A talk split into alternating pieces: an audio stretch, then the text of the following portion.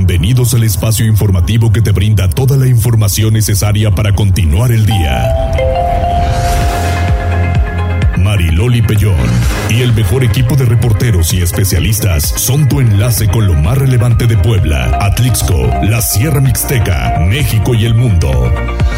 Tribuna PM, tu enlace. Hola, hola, ¿cómo están? Muy buenas tardes. Un placer saludarles en este miércoles. Es mitad de semana, son 14 horas con un minuto. Y pues vamos con toda la información. Saludo con gusto a Cóndor. Hola Avi, hola Jazz y hola Ale. Muy buenas tardes a todos. Y tenemos entre que frío y calor, como que está medio raro el, el clima, pero por lo pronto aquí, pues ya miren, tapadita por si las dudas también encendimos el aire y al rato nos dará bochorno. Entonces, pues miren, todas las estaciones en un solo minuto. Saludos a los de Instagram. Y pues mire, hay mucho, mucho que comentar. Un poco más adelante vamos a tener a la presidenta municipal de Atlisco porque, ay, les ha ido de maravilla en la cuestión turística y ya están anunciando las fiestas patrias. Entonces vienen también diferentes festividades. Así que, pues mucho, mucho hay que informar y sobre todo que compartir. Mientras tanto, líneas telefónicas 242 1312 22 23 90 38 10 y además Jazz. Estamos a través de X, antes Twitter y Facebook en las páginas de Tribuna Noticias, Tribuna Vigila Código Rojo, La Magnífica y La Magnífica 999 de Atlixco. Así es. Y pues de una vez las tendencias, ¿no? De una vez. Tribuna PM presenta Tendencias. Pues adelante, ya. Muchas gracias, Loli. Empezamos las tendencias de este 30 de agosto con esta eh, conmemoración que es importante, pero creo que también es dolorosa para las familias que sufren eh, o han sufrido alguna, eh, pues una desaparición de sus familiares queridos. Este día es el día eh, contra, bueno, el día de las víctimas de alguna desaparición forzada, o también conocido como Día Internacional de las Víctimas de Desapariciones Forzadas. Hay, pues, indicios, hay datos muy duros en nuestro país. Fíjate que desde el 2000 7, la Comisión Nacional de Búsqueda ha contabilizado más de 111 mil casos de desapariciones. Obviamente es un tema muy, muy doloroso, un tema bastante importante y este, eh, pues este día en varias eh, ciudades, en varios estados del país hay eh, manifestaciones, protestas sobre pues esta situación. Ya en otros temas también interesantes, también en tendencia a través de redes sociales, principalmente en X, Marcelo Ebrard es tendencia, ¿por qué? Porque ha denunciado él lo dice así, un gran desorden en la encuesta que va a iniciar el día de mañana su partido para definir a su candidato presidencial, esto para las elecciones de 2024. Dicen los expertos, se pone bueno el ajetreo político. Y ya cerramos con temas internacionales. ¿Alguna vez has escuchado hablar del teléfono rojo? Sí, cómo no. Ese teléfono que al menos... Eh, Nosotros teníamos uno rojo y uno negro y hay de ti cuando te descuidaras porque en el estudio sonaba y entonces nos poníamos a temblar. Es un tema eh, interesante, un tema que ha pasado, pero que tiene bastante historia. Fíjate que este día cumple 60 años este teléfono rojo que fue eh, pues creado en medio de una de la Guerra Fría entre Rusia y Estados Unidos se creó en 1963 después de la crisis de los misiles de Cuba y desde entonces funciona a las 24 horas y obviamente se ha adoptado eh, al menos en nuestro país en el ámbito político como no tienes idea. el famoso teléfono rojo. Así es, así es. Todo esto, Loli, ya está a detalle en nuestro sitio tribunanoticias.mx. Tribuna PM Comenzamos con la información. Dani, realizan marcha por el Día Internacional de las Víctimas de Desaparición Forzada. Muchas historias que escuchar. Es correcto, Loli, ¿qué tal? Te saludo con gusto, al igual que al auditorio de Puebla, Atlixco y municipios de la Mixteca. Y efectivamente te cuento que este miércoles 30 de agosto, grupos y colectivos realizaron una marcha pacífica en el marco del Día Internacional de las Víctimas de Desaparición Forzada. Los manifestantes se congregaron alrededor de las 10 horas frente a las instalaciones de la Fiscalía General del Estado sobre el Boulevard 5 de Mayo y 31 Poniente, donde se realizó una misa en la que se pidió por la pronta localización de los familiares y amigos de los dolientes. Posteriormente dio inicio una marcha directamente hacia el Zócalo de la ciudad de Puebla a través del referido bulevar y posteriormente por la avenida Juan de Palafox y Mendoza para llegar al Palacio Municipal, donde pidieron cooperación de las autoridades para hallar a los desaparecidos. Finalmente, los manifestantes se reunieron en el Zócalo, donde entonaron cantos de lucha y colocaron lonas con datos y fotografías de las personas a las que buscan.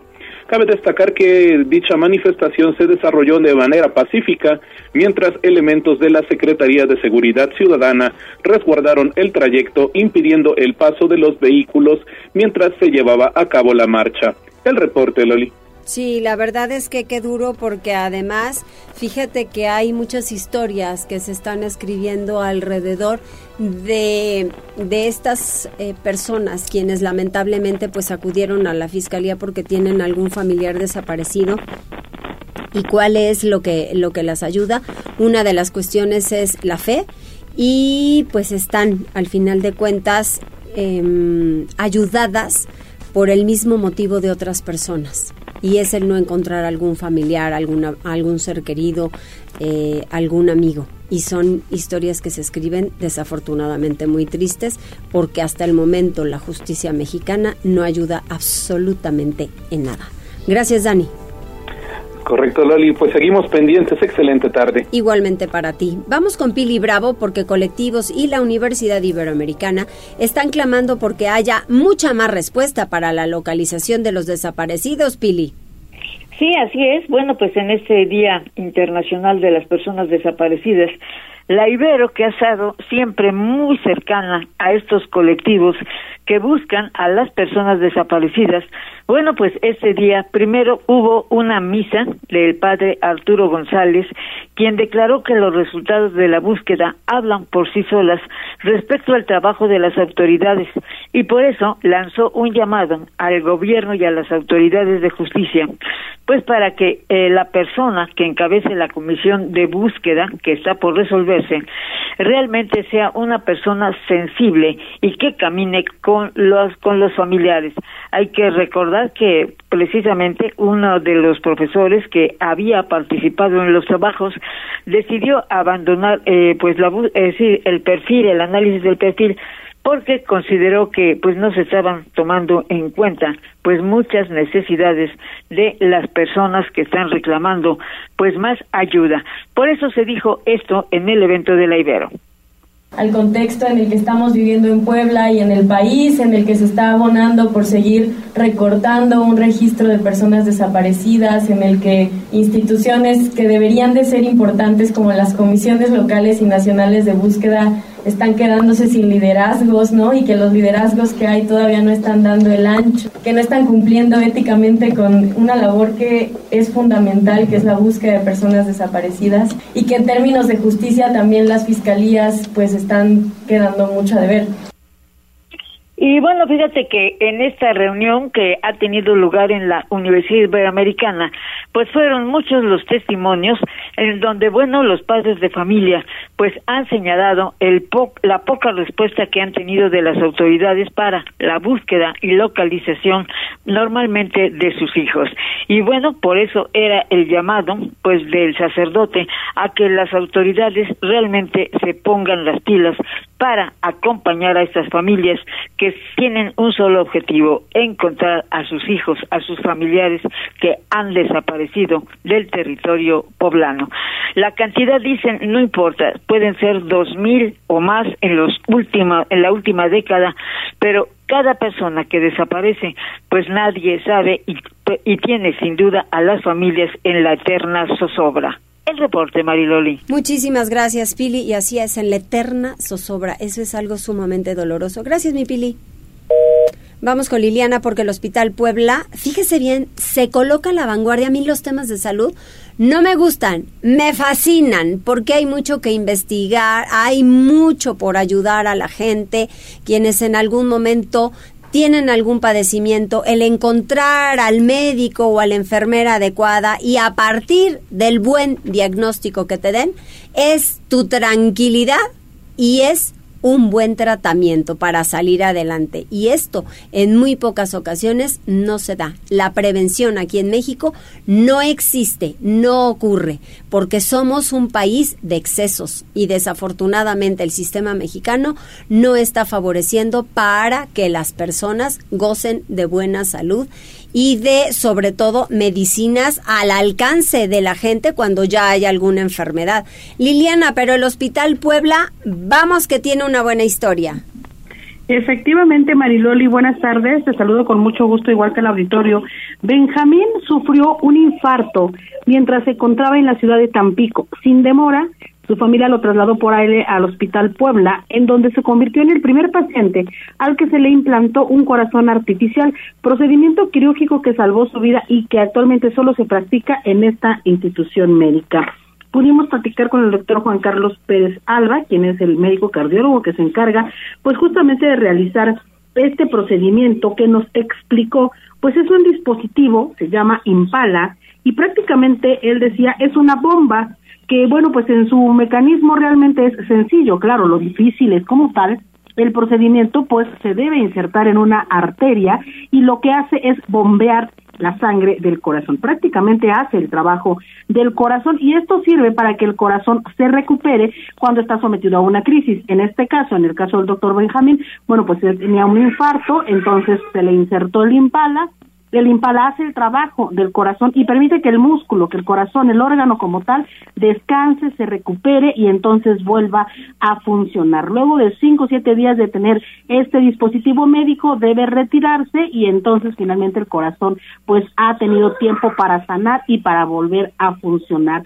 En el segundo caso, porque de manera eh, pues como una coincidencia, el Hospital Puebla realizó los dos primeros implantes en una misma semana, pues fue el caso de otro paciente que se intoxicó comiendo hongos. Y bueno, el grado de toxicidad de lo que comió estando en el campo fue tal que su corazón colapsó, así que pues pasó más o menos lo mismo, tuvieron que trasladarlo de emergencia, le colocaron este dispositivo y eso permitió efectivamente que su corazón se restableciera y pudiera seguir viviendo, aunque en este caso pues su recuperación fue más lenta, aún así los resultados han sido favorables y también los mismos, él salvó su vida. Pero vamos a escuchar parte de lo que nos contaba el médico cardiólogo no son otra cosa más que una bomba cardíaca que ayuda a las personas con insuficiencia cardíaca, con falla cardíaca aguda, por ejemplo, infartos grandes, como este que segundo caso que tuvimos, a sacar sangre del corazón y bombearla a la circulación del cuerpo. Entonces, claro, eh, si uno lo ve, suena muy fácil, suena muy simple. Este dispositivo va dentro del corazón, tú lo pones a través de una arteria de la pierna y aspira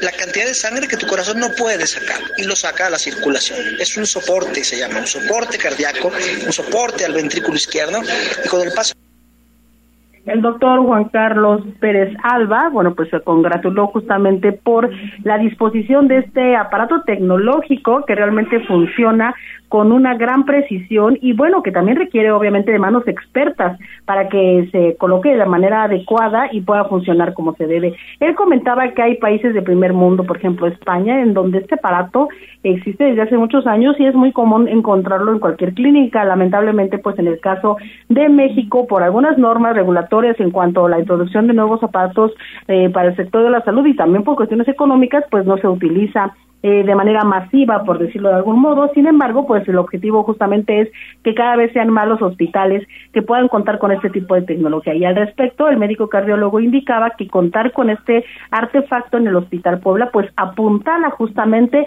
la construcción del clúster médico que ha sido una aspiración de este sector, eh, que bueno, pues pretende justamente convertir a Puebla en un polo importante a donde las personas puedan venir y disfrutar o acceder a los diferentes servicios que están ofreciendo fortaleciendo pues hospitales que, hoy se alojan en Puebla y que justamente pues tienen un gran renombre, pero sobre todo su personal cuenta con un gran prestigio y están equipados con lo último en tecnología. Este es el reporte, Maylo. Que en eso al final me parece que es de lo más importante, ¿eh? que puedan avanzar y con la ayuda de la tecnología. Gracias, Lili.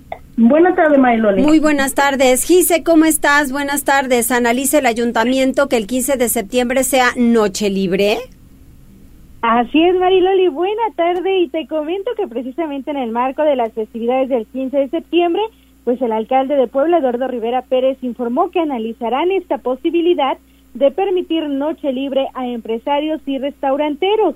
En entrevista, el edil puntualizó que pese a que no cuentan con una solicitud formal de dicho sector, valorarán con la Unidad de Normatividad y Regulación Comercial, así como con las Secretarías de Gobernación y de Seguridad Ciudadana, esta posibilidad.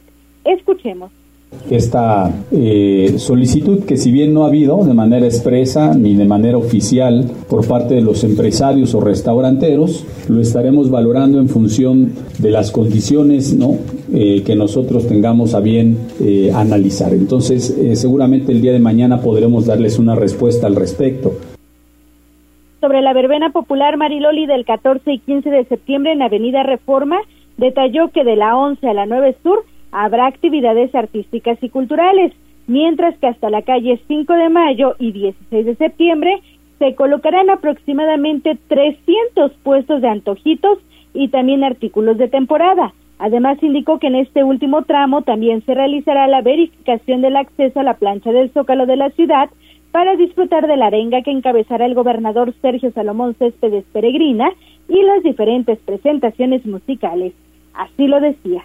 Calculamos que será casi la misma cantidad que fue la ocasión pasada, el año pasado, y estamos calculando entre unos 300 eh, puestos de antojitos que son los que estarán ubicados en esa zona.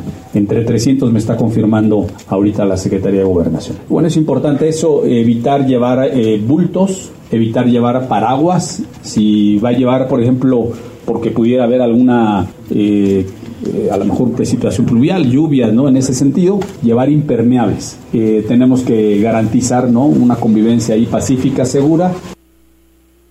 Rivera Pérez dejó en claro que el despliegue policial no solo se realizará pues en el primer cuadro de la capital poblana, sino también en las juntas auxiliares. Esto con el fin de que las celebraciones transcurran en paz y también con seguridad. El reporte Mariloli. Muchísimas gracias, Gise, y espero que todo esté bien. Gracias. Buenas tardes. Buenas tardes. David Becerra, colocan ofrenda floral frente a los famosos tacos de guisado del pasaje del ayuntamiento. Cuéntame qué pasó. Hola Loli, te saludo con muchísimo gusto, pues los famosos tacos de guisado del pasaje del ayuntamiento, esto en el centro histórico de esta ciudad, no volverán a ser degustados. Y es que María Joaquina Armenta Urbano, la dueña de este famoso puesto, falleció, así se dio a conocer este 30 de agosto. Este sitio Loli se volvió un emblema y tradición, pues desde aproximadamente 1968 comenzó a vender los deliciosos tacos de guisado, apoyada por los voceadores de periódicos, en su momento obtuvo un lugar fijo en la esquina del pasaje y la 2 Oriente. El lugar tomó mayor relevancia, pues gracias a su ubicación privilegiada era muy común ver a los presidentes municipales en turno y a diversos actores de la política ir a degustar un taco al tiempo que sus zapatos eran boleados Loli. Durante la pandemia, pues evidentemente se puso en pausa este negocio. Sin embargo, una vez que la contingencia terminó, fue ayudada eh, María Joaquina por sus hijas y volvió a comercializar los tan buscados tacos. Este día termina una era, pues Joaquina Urbano, o la güera de los tacos, como algunos lo conocían, murió a los 82 años de edad. Esta información fue confirmada por la propia familia, aunque no se dieron mayores detalles de las causas del deceso. Loli, es tan emblemático este sitio que incluso en esta eh, aplicación para ver el mapa de las calles de Puebla, si te posicionas en esa calle, pues ahí se puede ver la fotografía de María Joaquina Urbano vendiendo estos famosos tacos de guisado, que pues evidentemente el fin de una era, y es que su sazón, comentan, era pues distinto a todos los demás y por eso era muy buscada para degustarlos. Es la información, Loli. Muchísimas gracias y pues un sentido pésame a su familia. Gracias. Seguimos pendientes, Loli, un fuerte abrazo. Igual, adiós. Y en la línea telefónica, la presidenta municipal de Atlisco, Ariadna Ayala, anda muy, muy presumida la presidenta. Porque eso de tener un mirador de cristal, el que ya venga a la fiesta del güey Atliscayo, tuvo feria y le fue requete bien. O sea, estás casi como que echando la casa por la ventana, ¿verdad? La verdad es que sí, Mariloli, qué gusto saludarte a ti, a toda la gente que nos hace favor de escucharnos y pues muy emocionada, muy emocionada porque el mirador de cristal la verdad es que quedó padrísimo, muy agradecidos con el señor gobernador del estado Sergio Salomón Céspedes Peregrina, los atlisquenses lo queremos mucho y pues imagínate tú que la, la primera semana, bueno prácticamente el primer fin de semana porque no hemos cumplimentado la semana, pero el primer fin de semana tuvimos una afluencia de 11 mil visitantes. Entonces, ha sido todo un éxito esta maravilla que, que tiene esta tierra bendita y que, que hace una hace un eh, prácticamente un ensamble de elementos maravillosos entre gastronomía, entre el clima, eh, el valle eh, que se puede admirar desde el mirador es fabuloso. Eh, además, el, acompañamiento con los recorridos nocturnos, la explicación que van haciendo nuestros artistas de pues de todo lo que significa Tlixco, de sus leyendas, de su magia, de su historia, las tres etapas históricas que no me canso de repetir que tenemos en nuestro municipio, que no muchos municipios las tienen. O sea, cabe destacar eso, que, somos un municipio eh, que tiene eh, historia prehispánica, que hemos estado trabajando mucho en ese sentido, para el fortalecimiento de que la gente pueda conocerla. Este, la colonial con los edificios de, pues, por una parte los que están relacionados con la religión y por la otra parte los, los propios de la ciudad y pues la moderna, ¿no? Por la historia febril que tuvimos de los sindicatos y todo lo que marcó la historia de nuestro país. Entonces, con toda esa riqueza entre la historia, el arte, la cultura, la gastronomía, el clima, y pues nuestro mirador de cristal era la cereza que le faltaba a nuestro pastel. Fíjate que sí, eso eso faltaba y ahora pues vámonos a septiembre. sí, sí, este Marilyn, pues ya el, el 14 de septiembre tenemos la cabalgata allá en, el municipio, que es toda una tradición. Eh, en esta en este recorrido que se hace por parte de la asociación de charros, prácticamente todo el, municipio se viste de charro y, y de chinas y, pues hacemos un recorrido por las calles, pues por supuesto para, para fomentar la, la cultura que se tiene del respeto a, a estas tradiciones y pues es la antesala del, del grito, del 15 y los tres días, tanto 14, 15 y 16, sí. vamos a tener espectáculos importantes. El 14 vamos a tener un duelo de bandas, de bandas sinaloense. Eh, va a estar Banda La Carcaña, y, con otra banda también de, prestigio. El 15 tenemos a la Sonora Dinamita y el 16 eh, a los Diablos Locos. Entonces, Sí, sí, sí, eh, hay, para todos los gustos. Hay, para todo, claro. Y hay banda. Entonces, eh, pues vamos a estar ahí también con, con toda la emoción que implica el poder eh, dar el grito. Para mí, sin duda, es un orgullo como mujer ser la primera de la historia que, lleva a cabo esta ceremonia eh, histórica para, para todos los mexicanos. Desde luego, ¿y cómo has encontrado a los habitantes de Atlisco? Que eso es importante. Pues la verdad es que yo los veo contentos. Eh, una forma de ir viendo el pulso de la gente es eh, pues cuando cumplen con sus responsabilidades eh, municipales, lo que tiene que ver con su pago de predial. En el pago de impuestos tú puedes tener ahí una manifestación importante de aprobación o de desaprobación, digo, más allá de las encuestas, porque independientemente de las encuestas que circulan de manera pública, yo también estoy eh, pues muy eh, acostumbrada a hacer eh, análisis cuantitativos y me gustan los números y entonces pues hacemos un análisis constante de la aprobación o de alguna desaprobación que pudiera haber por parte de la población. Y a la par de ello, bueno, pues a ver que la gente sigue colaborando, que los atlisquenses pagan sus impuestos, lo cual lo agradecemos mucho porque nos permite hacer más obras, buscando un equilibrio entre la obra con sentido social, eh, haciendo comunidad, que es una constante que está marcando eh, este, la pauta en esta administración, un gran humanismo, eh, el buscar el fortalecimiento de una, del crecimiento de una ciudad eh, de manera responsable, pero también muy equitativa, que eso es fundamental para nosotros. Exactamente. Oye, ¿y cuándo es lo del güey Atliscayotl?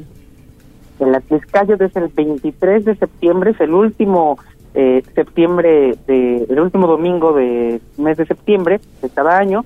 En esa ocasión es la 58 octava eh, eh, versión del Atliscayotl. Y bueno, pues vamos teniendo varias etapas. Cabe destacar que el Atliscayotl se compone de cinco fiestas. Una de ellas es este fin de semana, que es el Atliscayotontli, que es la fiesta joven, eh, que es el preámbulo del Hueyatliscayot, que es la fiesta grande.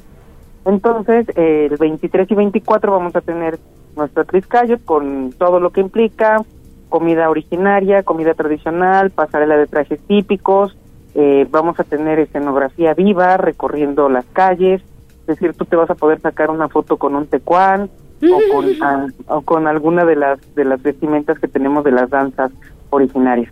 Y bueno pues eh, por supuesto también con, con los recorridos.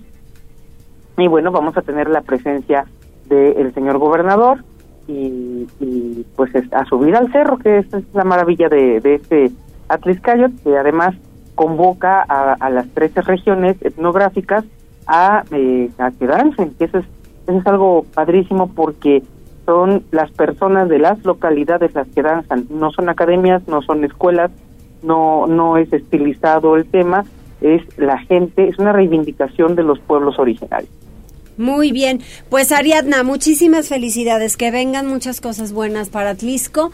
Y cuando estamos hablando de municipios con belleza natural, con tranquilidad, con derrama económica, con lugares en donde pues se respira un buen ambiente, donde pueden ir intercambiando las diferentes actividades los locales, o sea, los de Atlisco, la gente que vaya para allá y también los turistas. Eso a mí me parece muy bueno y si Atlisco lo ofrece, pues mucho más. Te mando un abrazo.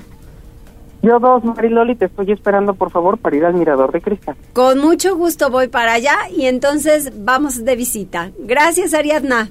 Un abrazo a todos, los espero en Atlisco. Gracias.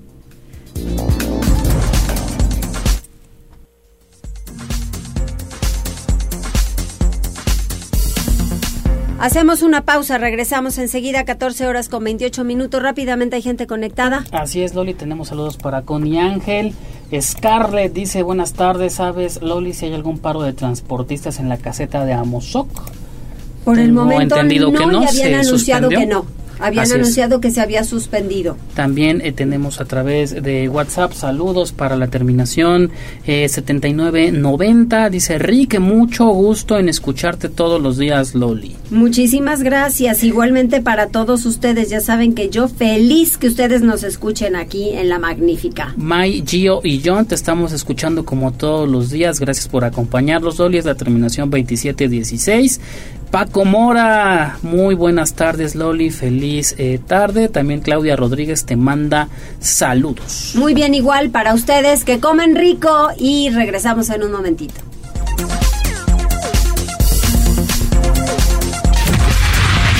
Gracias por enlazarte con nosotros. Arroba Noticias Tribuna en Twitter y Tribuna Noticias en Facebook. Tribuna. Tu, tu enlace con Puebla, Atlixco, la Sierra Mixteca, México y el mundo. Ya volvemos con Tribuna PM.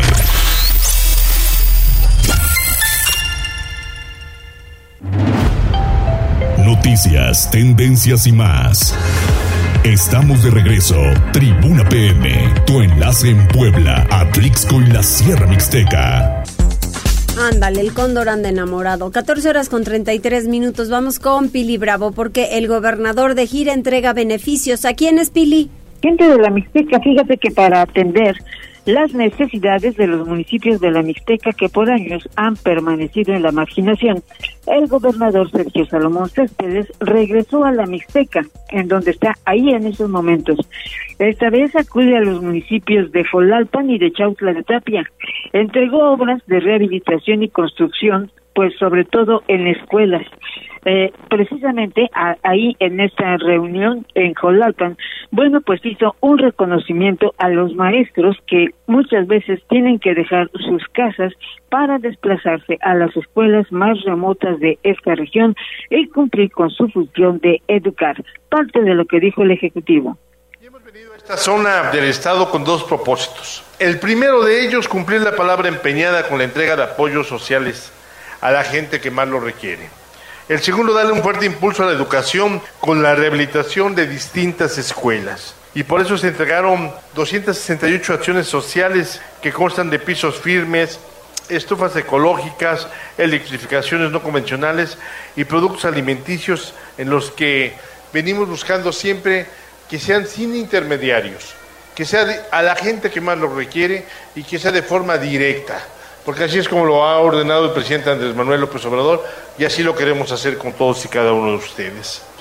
Pero regresando al tema de educación, yo quiero agradecerles aquí a los maestros y maestras presentes.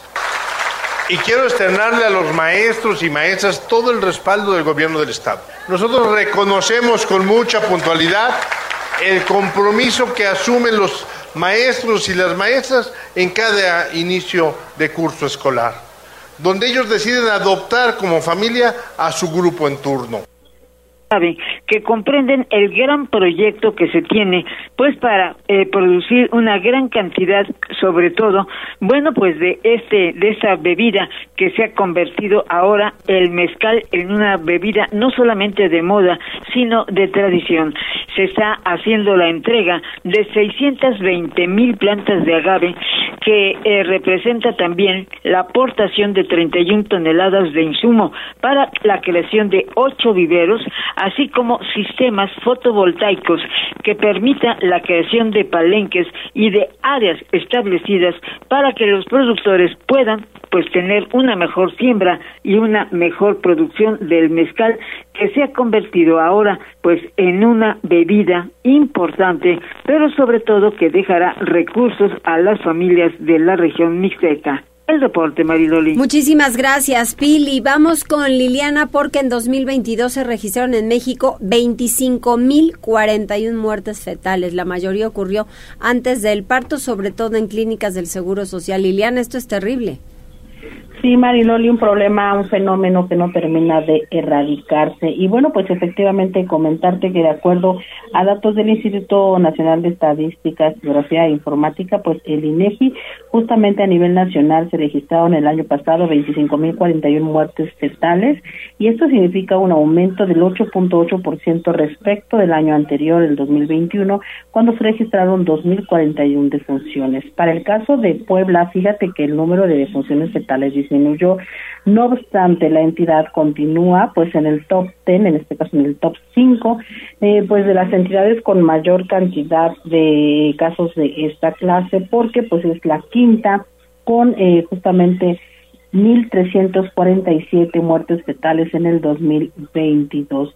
Sin embargo, como ya comentábamos, pues en el 2021 fueron muchas más, así que el incremento fue de 1.4% ya que en ese entonces eh, pues fueron de 1.367 los casos de la materia, por lo tanto, bueno, pues eh, la entidad justamente se colocó en la cuarta posición, va descendiendo lentamente, no obstante sigue siendo un fenómeno que sigue arrebatando la vida, pues justamente de los fetos. Cabe señalar que las demarcaciones con más incidencia en 2022 fueron el Estado de México, con 4.280 defunciones, después la Ciudad de México con 2.327, Jalisco con 1.579 y Guanajuato con 1.545. Cabe señalar que, pues en general, en este apartado se registra una tasa de 72.2 defunciones fetales por cada 100.000 mujeres en edad fértil. Respecto de las circunstancias en las que este tipo de situaciones pues ocurre, hay que señalar que de acuerdo a estos datos de el INEGI, bueno, pues la mayoría de las muertes fetales, 8 de cada 10 ocurren eh, antes del parto y bueno, pues además la mayoría también ocurre en hospitales que están a cargo de la Secretaría de Salud. En segundo lugar se encontraría el Instituto Mexicano del Seguro Social y bueno, pues las unidades médicas privadas están en tercer lugar también con el 12.7% de los casos atendidos. Es el reporte, Mario. Muchísimas gracias, Lili. Buenas tardes, Mariloli. Muy buenas tardes. Vamos entonces al reporte vial. Mariloli Pellón en Tribuna PM. Reporte vial. Contigo y con rumbo. La Secretaría de Seguridad Ciudadana del municipio de Puebla comparte el reporte vial en este miércoles 30 de agosto. Encontrarán buen avance en Boulevard Atlisco de la Avenida 31 Poniente a la Avenida Juárez, en la prolongación de la reforma de la calle 37 Norte a la calle 43 Norte y en la calle 24 Sur, de la Avenida 9 Oriente a la Avenida 33 Oriente. Por otra parte, tomen sus precauciones ya que se presenta carga vehicular en la Avenida 25 Poniente Oriente, de la calle 23 Sur a Boulevard 5 de Mayo. Encontrarás asentamientos en la calle 25 Sur, de la Avenida 31 Poniente a la Avenida Juárez. Y el circuito Juan Pablo II, de Boulevard Atlisco a la calle 27 Sur. Te compartimos que debido a la realización de celebraciones religiosas se implementan cierres a la circulación en la calle 3 Norte entre 8 y 14 Poniente del 30 al 31 de agosto y del 30 de agosto al 1 de septiembre sobre la 9 Norte entre 8 y 10 Poniente. Evita la zona. Amigo conductor, recuerda utilizar tus direccionales para dar vuelta y respeta los límites de velocidad. La probabilidad de lluvia para el día de hoy es del 90%. Hasta aquí el reporte vial y no olviden mantenerse informados a través de nuestras redes sociales en Facebook, Twitter e Instagram. Que tengas un excelente día. Puebla, contigo y con rumbo. Gobierno Municipal. Y ahora pues tenemos algo especial, querido Jazz. Fíjate que ayer, por eh, pues ya ves que andamos corriendo luego por tanto trabajo, pues ya no nos dio tiempo a escuchar. Sí, nosotros sí trabajamos, o sea, disculpa.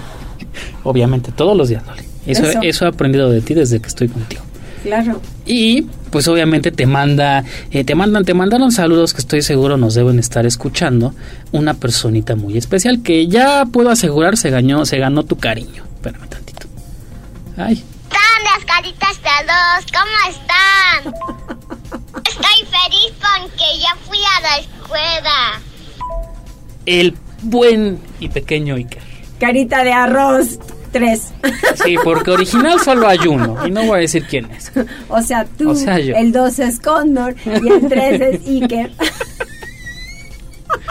Muy bien, ahí está, ya ves cómo nos saca una sonrisa Iker, eso está maravilloso. Y qué bueno Iker, que te vaya muy bien en la escuela. Tienes que estudiar y mucho, ¿eh? Muchísimo, así que aplícate, por favor. Vamos a hacer una pausa, regresamos enseguida.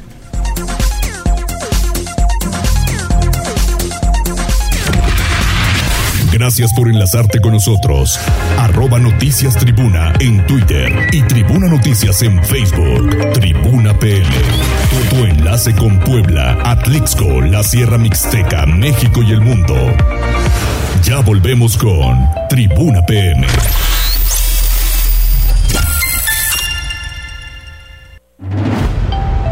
Noticias, tendencias y más.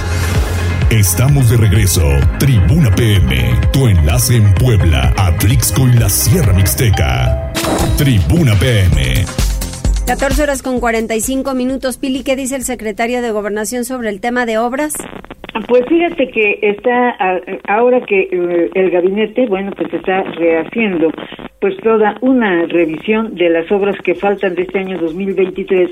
Bueno, pues se ha encontrado que lamentablemente la Federación, diversas secretarías pues no han bajado todos los recursos que se habían destinado inicialmente y que bueno, seguramente tendrán que llegar en algún momento estos recursos porque pues representan una bolsa de más de mil millones de pesos y que sin duda se necesitan para fortalecer, por ejemplo, el programa de carreteras en el cual el gobierno del estado, bueno, pues ha puesto mucho empeño, dice el secretario de Gobernación Javier Aquino Limón, al indicar que a pesar de ese retraso, bueno, el gobierno del estado pues no ha cesado de hacer obras, aunque si contara con los recursos federales se podrían hacer más, sobre todo en materia de carreteras, así como de equipar a hospitales y las instituciones de salud.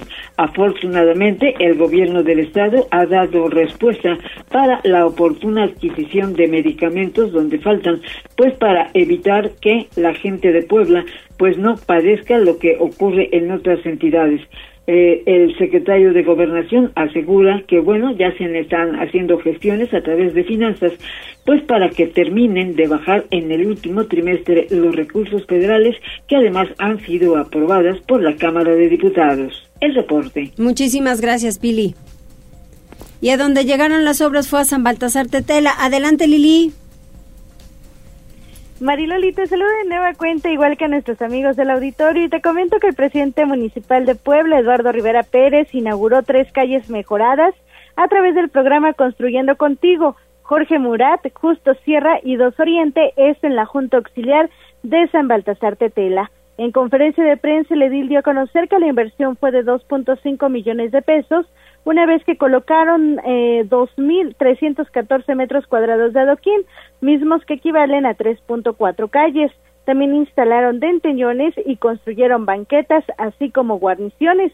Destacó que estas obras forman parte ya de las 981 calles que se han intervenido en lo que va de su administración, de las mil que se comprometió durante campaña, y de ahí que reiteró, se superará la meta porque irán por más pavimentaciones y también relaminaciones.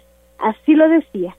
Venimos aquí a entregar, prácticamente estamos a punto de llegar ya a las mil calles que nos comprometimos en campaña. Hoy venimos aquí a entregar tres más, sí, tres más aquí en San Baltasar Tetela, al sur de la ciudad, que son la calle Jorge Murat, la calle Justo Sierra y la calle Dos Oriente. Este programa es un programa como se ha definido construyendo contigo.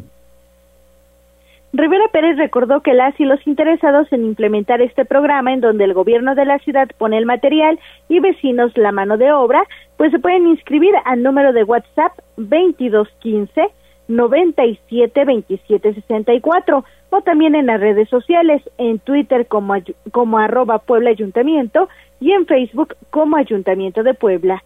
El reporte. Muchísimas gracias, perdón, Gise, eres Gise. gracias. Buenas tardes, Mariloli. Muy buenas tardes. Desde Atlixco, nuestra corresponsal Jessica Ayala está lista con la información. Muchísimas gracias y vámonos contigo, Jessica. ¿Qué hay por allá? ¿Qué tal, Loli? ¿Cómo estás? Muy buenas tardes y muy buenas tardes a todos los amigos que nos escuchan a través de la magnífica. Bueno, pues en esta ocasión quiero comentarte que ya pasando de las 12 de la noche de prácticamente la madrugada de este miércoles se pudo sofocar el incendio que se presentó en una cisterna y que tuvo una duración de aproximadamente siete horas que puso en peligro incluso a algunos habitantes de la zona de Izúcar de Matamoros. Tal parece que fue un día bastante pesado de muchos incendios, pero el que más eh, se, fue el que se presentó y más representativo, bueno, pues fue en Izúcar de Matamoros porque, bueno, tuvieron que acudir incluso personal de bomberos, tanto en apoyo como el de Vulcanos Atlixco, como bomberos de Puebla, entre otros. En este sentido, pues la presidenta municipal Irene Olea Torres agradeció y reconoció el trabajo en tan difícil labor, sobre todo cuando el incendio que se presentó fue en una cisterna con 12 mil litros de combustible. Así que reconoció también el apoyo para sumar esfuerzos tanto de los municipios de Huaquechula, Chietla, Epatlán, Tilapa, así como también voluntarios dueños de pipas y también al gobierno del estado. En este sentido y tras este fuerte incendio, bueno, pues una persona resultó con quemaduras de tercer grado, que es una persona que llevaba una unidad para poder cargar gasolina y el mal manejo del combustible pues fue lo que provocó este accidente. Cabe señalar que este incendio pues ocurrió justamente en una cisterna que se localiza en una gasolinería ubicada sobre la carretera internacional a Oaxaca a la altura del barrio de Los Reyes, perteneciente al municipio de Izúcar de Matamoros. El incendio y el peligro fue tal que tuvieron que evacuar a algunos habitantes de los barrios vecinos, pues al no poder controlar el incendio también corrían peligro. Sin embargo, bueno, la falta de voluntades, pero también la madre naturaleza, que comenzó a llover alrededor de las 11 de la noche, pues hicieron que el fuego se apagara. Cabe señalar que también ahí en el Hospital Regional de Izúcar de Matamoros, bueno, se dio a conocer que eh, la persona que es el chofer de esta unidad, se encuentra pues lamentablemente eh, con su vida en peligro, sin embargo pues estaremos también informando de cómo se va desarrollando la salud de esta persona. Cabe también comentar que las personas también regresaron a sus casas alrededor de la una de la mañana y que fueron evacuadas alrededor de 40 personas quienes pudieron ya regresar a sus hogares. Así que fue una noche complicada para el cuerpo de bomberos y como lo comentaba en un principio, la suma de voluntades de los municipios que hay alrededor pues pudo permitir que se mitigara este conato, Loli. Fíjate que sí, sí hay cosas en las que debemos de poner no, no solamente un sentido, hay que poner todos y evitar cuestiones como estas. Muchas gracias, Jessica. Al contrario, Loli, muchas gracias a ti, un abrazo y excelente tarde. Igualmente para ti. Tribuna PM presenta Deportes. Neto, ¿qué vamos a hacer con el Puebla, Neto? ¿Qué tal Mariloli? Muy buenas tardes, buenas tardes a todo el auditorio. Pues ya mencionábamos el error que cometió la gente de pantalón largo, que simplemente pues no tuvo la capacidad de leer el reglamento, concretamente el artículo 47 de que marca la Liga MX, donde pues ningún miembro de la directiva eh, o que haya pertenecido más bien a la selección mexicana en cualquier departamento pues puede puede dirigir al conjunto azul. Por eso es que se cayó se cayó la posibilidad de que llegara Gerardo Ortiz pues, Gerardo Espinosa por lo menos a esta temporada a este torneo Apertura 2023 de la Liga MX y pues ya el conjunto azul ratificó nuevamente al timonel interino. Es decir va a estar nuevamente actuando con la dupla que manejó en el partido pasado donde el Puebla pues se quedó con la victoria por la mínima diferencia el pasado fin de semana ante el conjunto de los Bravos de Ciudad Juárez, así que Ricardo Carvajal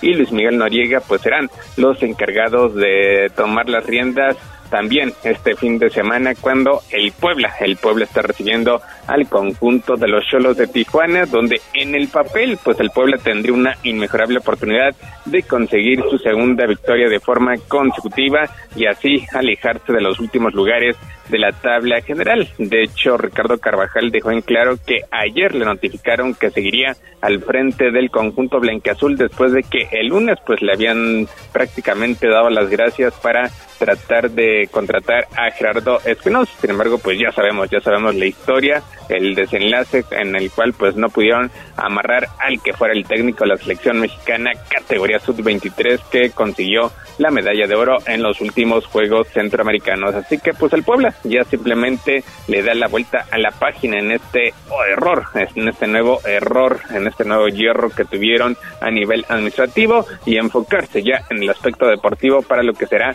el partido del próximo viernes a partir de las 9 de la noche con 10 minutos cuando estén recibiendo al conjunto de los Cholos de Tijuana en busca de su segunda victoria de forma consecutiva y tratando de aprovechar la condición de local, recordando que la última vez que sus equipos se dieron las caras, pues el Puebla terminó goleando y eso fue en la última fecha de la campaña pasada, resultado que le permitió avanzar al repechaje, instancia donde quedaría eliminado por la mínima diferencia ante los Tigres de la Universidad Autónoma de Nuevo León. Ya entre jueves y viernes estaremos platicando la previa de este compromiso, las posibilidades que tiene o no el conjunto blanqueazul de ligar victorias por primera vez en este semestre. Vámonos con el béisbol porque ayer Joymer Camacho comandó el picheo por parte de los Pericos de Puebla al tirar seis entradas en blanco y Dani Ortiz se fue por la calle para darle la victoria a la novena emplumada por pizarra de 5-2 sobre los Leones de Yucatán y con esto la serie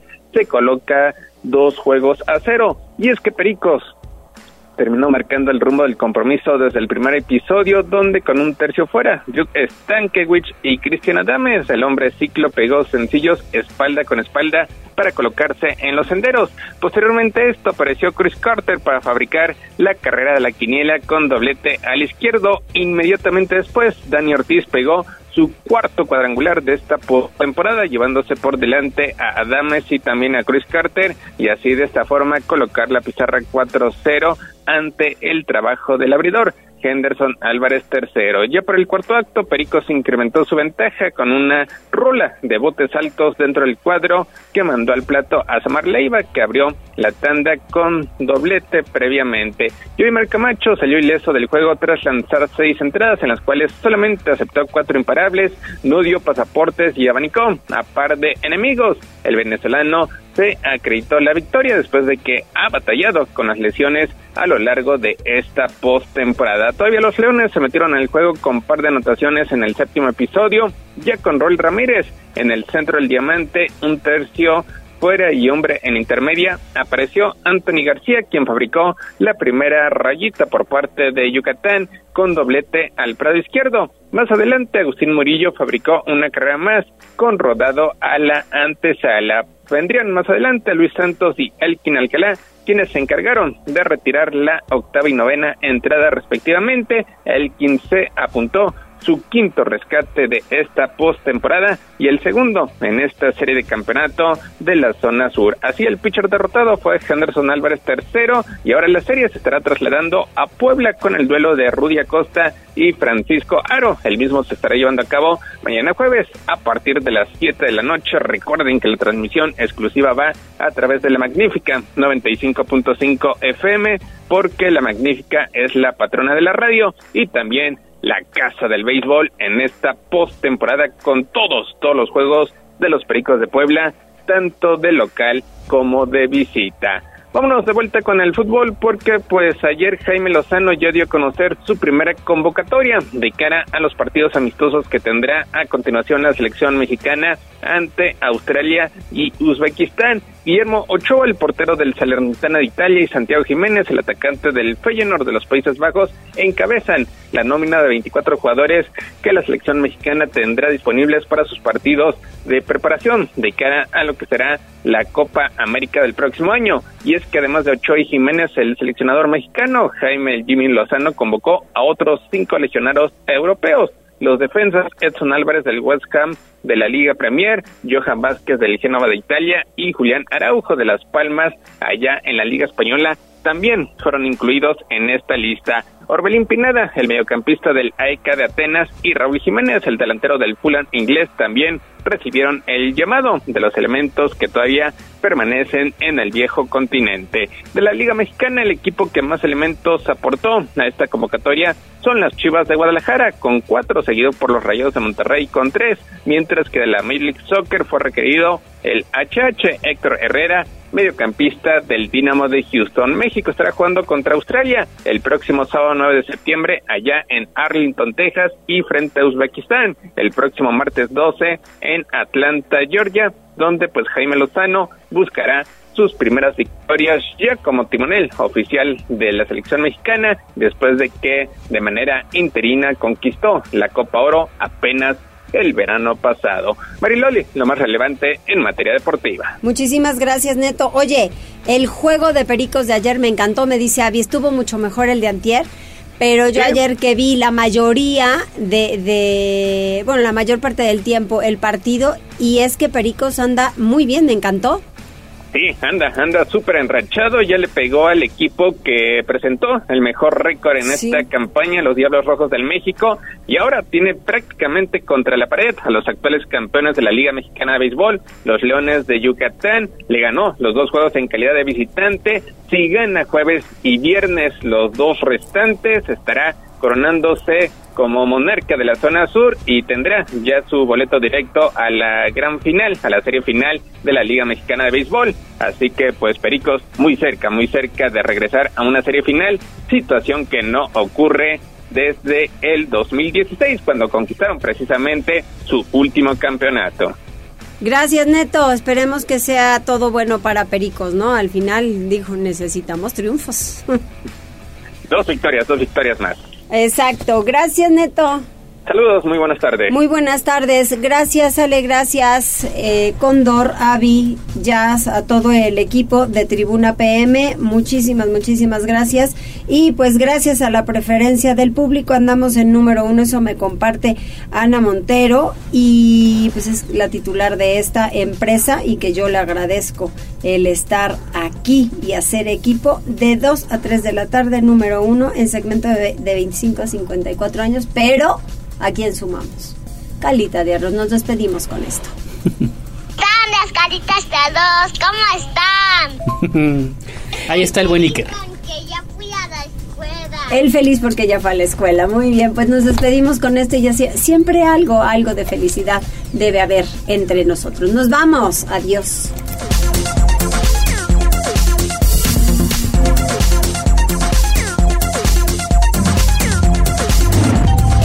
Gracias por enlazarte con nosotros. Seguimos informándote vía redes sociales, arroba noticias tribuna y tribuna noticias en Facebook. Tribuna PM. Tu enlace con Puebla, Atlixco, la Sierra Mixteca, México y el mundo. Un producto de Tribuna Comunicación. Fuerza en medios.